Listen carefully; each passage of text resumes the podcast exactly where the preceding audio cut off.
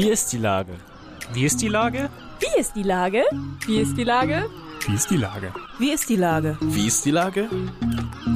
Der fast tägliche Podcast mit Lars Meyer. Wie ist die Lage? Unser fast täglicher Podcast als Kooperation mit der Mopo und der Gute-Leute-Fabrik spürt seit über einem Jahr tagesaktuellen Fragen nach. Macher, Musikerin, Models, Mütter und Politiker, genauso wie Schwestern, Schüler, Schlachter, Freiberufler oder Helfer, also prominente Lenker oder unbekannte Denker, kommen knapp 15 Minuten zu Wort. Die Auswahl ist rein subjektiv, aber immer spannend und überraschend. Mein Name ist Lars Meyer und ich rufe fast täglich gute Leute an. Unser Partner, der das diese Woche möglich macht, ist Asklepios, deren Kliniken die Hälfte aller medizinischen Notfälle in Hamburg versorgen. Das war Werbung. Herzlichen Dank. Heute befrage ich die Autorin und Reporterin Maiken Nielsen. Ahoi, Maiken. Hey, Lars. Liebe Maiken, du hast schon in jungen Jahren, also mit Verlaub in den 70ern, die Vor- und Nachteile von Homeschooling kennengelernt. Denn du bist zeitweise von deinen Eltern auf Frachtschiffen unterrichtet worden. Wie, ja, genau. wie war das für dich und wie kommt man dahin? Man kann es ja auch Shipschooling nennen. Ja, genau. Ja, richtig. Ein Shipschooling. Ja, ähm, also mein Vater fuhr damals schon zur See. Der war damals dritter Offizier auf Bananenfrachtschiffen. Und äh, ich hatte eine ganz verständnisvolle Klassenlehrerin, die hat gesagt, das ist wichtig, dass das Kind auch den Vater sieht. Und äh, lesen, schreiben und rechnen kann sie ja eigentlich auch von ihren Eltern beigebracht bekommen. Dann müsste sie nur den Nachweis erbringen. Und so musste ich dann halt immer ein Bordtagebuch führen Jahren, ja, wie man das dann halt so macht mit sieben, ne? noch ein bisschen äh, fragmentarisch. Und äh, das musste ich dann am Schuljahresende abgeben und dann, ja, top oder flop. Die, ähm, die meisten von unseren wahnsinnig jungen Hörerinnen und Hörern werden nicht wissen, dass es in den 70ern noch kein Internet gab. Äh, wie habe ich mir das vorzustellen? Du hast dann Mathe, Deutsch und Physikbücher in den Koffer gepackt und dann hat die Mutter daraus vorgelesen und du hast an der Tafel gestanden, was aufgeschrieben oder wie lief das? Nee, eine Tafel gab es ja nicht. Nee, wir haben uns dann, wir haben uns dann in, den, ähm, in unsere Kammer gesetzt. Da gab es ja immer so kleine Tische, die waren, muss man sich vorstellen, mit so Kanten, weil es schaukelte ja immer sehr stark und damit die Hefte und Bücher nicht vom Tisch rutschten. Wir haben auch häufig dann im, im Sturm äh, ja gelesen und gerechnet und so weiter. Und dann haben mir meine Eltern das einfach erklärt und haben, ja, haben, haben mich Sachen rechnen lassen und haben mir Sachen ähm, diktiert oder ich musste eben aufschreiben, was ich an dem Tag erlebt habe. Und auch wenn es mit dem Lesen und Schreiben damals noch nicht so richtig doll war, so mit sieben, acht, neun, so in der Grundschule, ähm, hatte ich aber auf jeden Fall schon mal eine ganze Menge zu erzählen. Das heißt, du bist dann ja, äh, das war ja auch immer nur phasenweise, bist dann wieder zurück in die Schule gekommen. Wie ist denn das dann gewesen? Ich erinnere mich, bei uns in die Klasse kamen immer so Zirkuskinder, die kamen so einmal im Jahr für so zwei, drei Wochen. Und das mhm. ist ja dann wahnsinnig schwierig für Kinder sofort Anschluss zu finden. Ich meine, das waren bei uns natürlich ganz besondere Kinder, weil wir wollten genau das haben, was die möglicherweise, wo die die Schnauze voll von hatten, nämlich äh, Tiere, Manege und alles Mögliche. Wie war ja. das bei dir? Ja, bei mir war das ganz ähnlich. Also ich hatte ganz am Anfang, als ich in die erste Klasse ging, eine beste Freundin und danach ging ich monatelang äh, aufs Meer und als ich zurückkam, war die vergeben. Da war die weg. und ja klar, ich war natürlich immer so ein bisschen außen vor, so ein bisschen Exotin, aber ähm, ich glaube, es hat mich irgendwie gar nicht so doll gestört, wenn ich jetzt so zurückblicke. Aber den äh, restlichen Teil deiner Schulzeit hast du dann ganz regulär verbracht hier in Hamburg. Genau, ich bin dann irgendwann ab der siebten, achten Klasse, habe ich dann nur noch so verlängerte Sommerferien auf dem Schiff verbracht. Ähm, nun ist ja trotzdem was aus dir geworden, auch wenn du die Schwierigkeiten in äh, Schreiben äh, äh, tatsächlich angesprochen hast. Ausgerechnet du bist jetzt Autorin und Reporterin.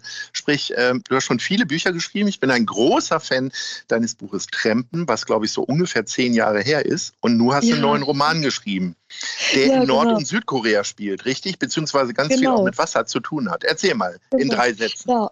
Und auch ganz viel auf dem Meer. Ähm, ich habe ganz viel meiner Kindheitserlebnisse auf dem Meer da drin verarbeitet. Und ansonsten geht es um eine Kriegsreporterin, die in den 50er Jahren gelebt hat. Und äh, das Buch heißt und äh, was erlebt die da grundsätzlich? Ähm, das Buch heißt Ein neuer Horizont. Das erscheint jetzt in zwei Wochen und es geht um eine Kriegsreporterin, die ja zum ersten Mal eben in den Krieg geschickt wird und auch als einzige Frau. Und ähm, die muss sich eben nicht nur davor schützen äh, zu sterben. Um sie herum erlebt sie natürlich ganz, ganz viele ja Schlachten, sondern sie muss sich auch gegen ihre männlichen Kollegen behaupten. Und ja, als Frau in den 50er Jahren als Kriegsreporterin. Da hatte sie ähm, eine ähnliche Exotenstellung wie wahrscheinlich die Zirkuskinder deiner Kindheit. Und genau darum geht es ein bisschen.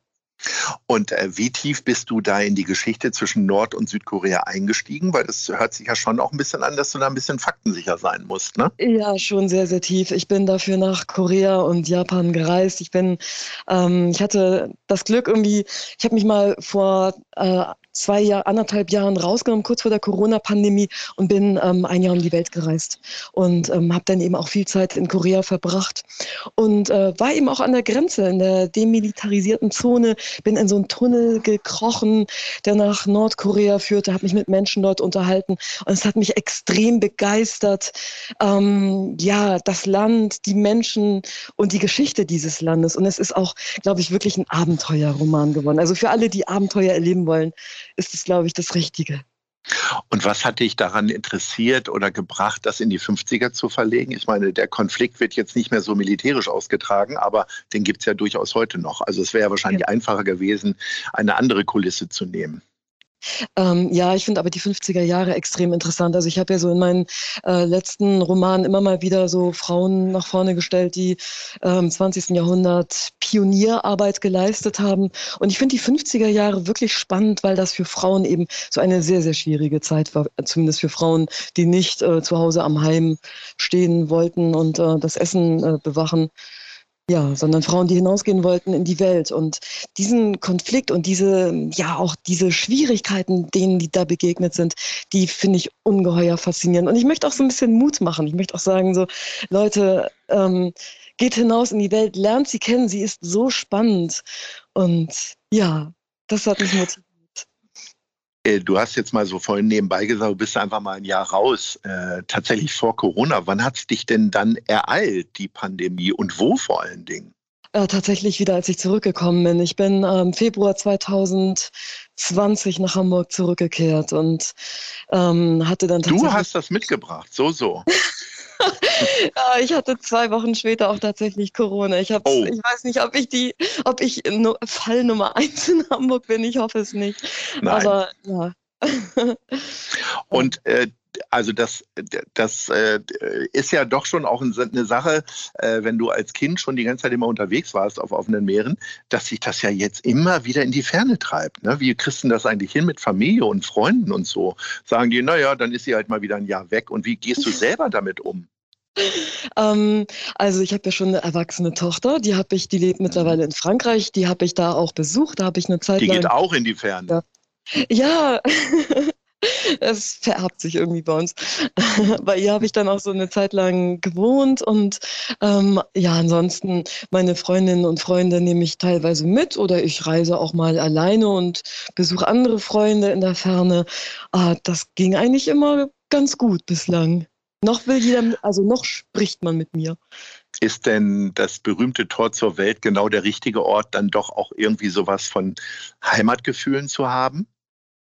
Total. Ich finde Hamburg, es gibt wirklich, also ich muss sagen, obwohl ich so gerne unterwegs bin, aber Hamburg ist für mich nach wie vor die großartigste Stadt.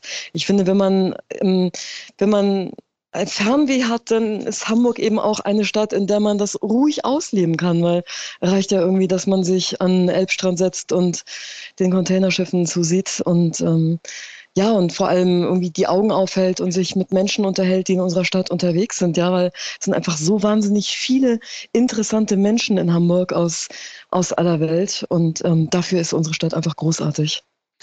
Anderthalb Jahre Pandemie hieß ja für uns auch vor allen Dingen kein Reisen oder nur sehr eingeschränktes Reisen. Wie bist du denn damit umgegangen? Hast du dann deine Fernweh damit gestellt, dass du mal an die Ostsee oder Nordsee gefahren bist oder wie hast du das gemacht?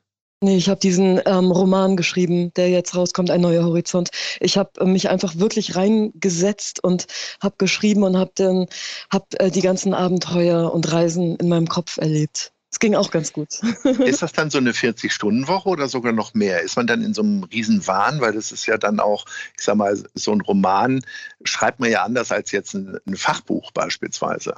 Ja, Riesenwahn ist das richtige Stichwort. Also es ist tatsächlich so, dass ich manchmal da auftauche und das Gefühl habe, ich ähm, war jetzt gerade in einer anderen Welt, was ich ja auch war.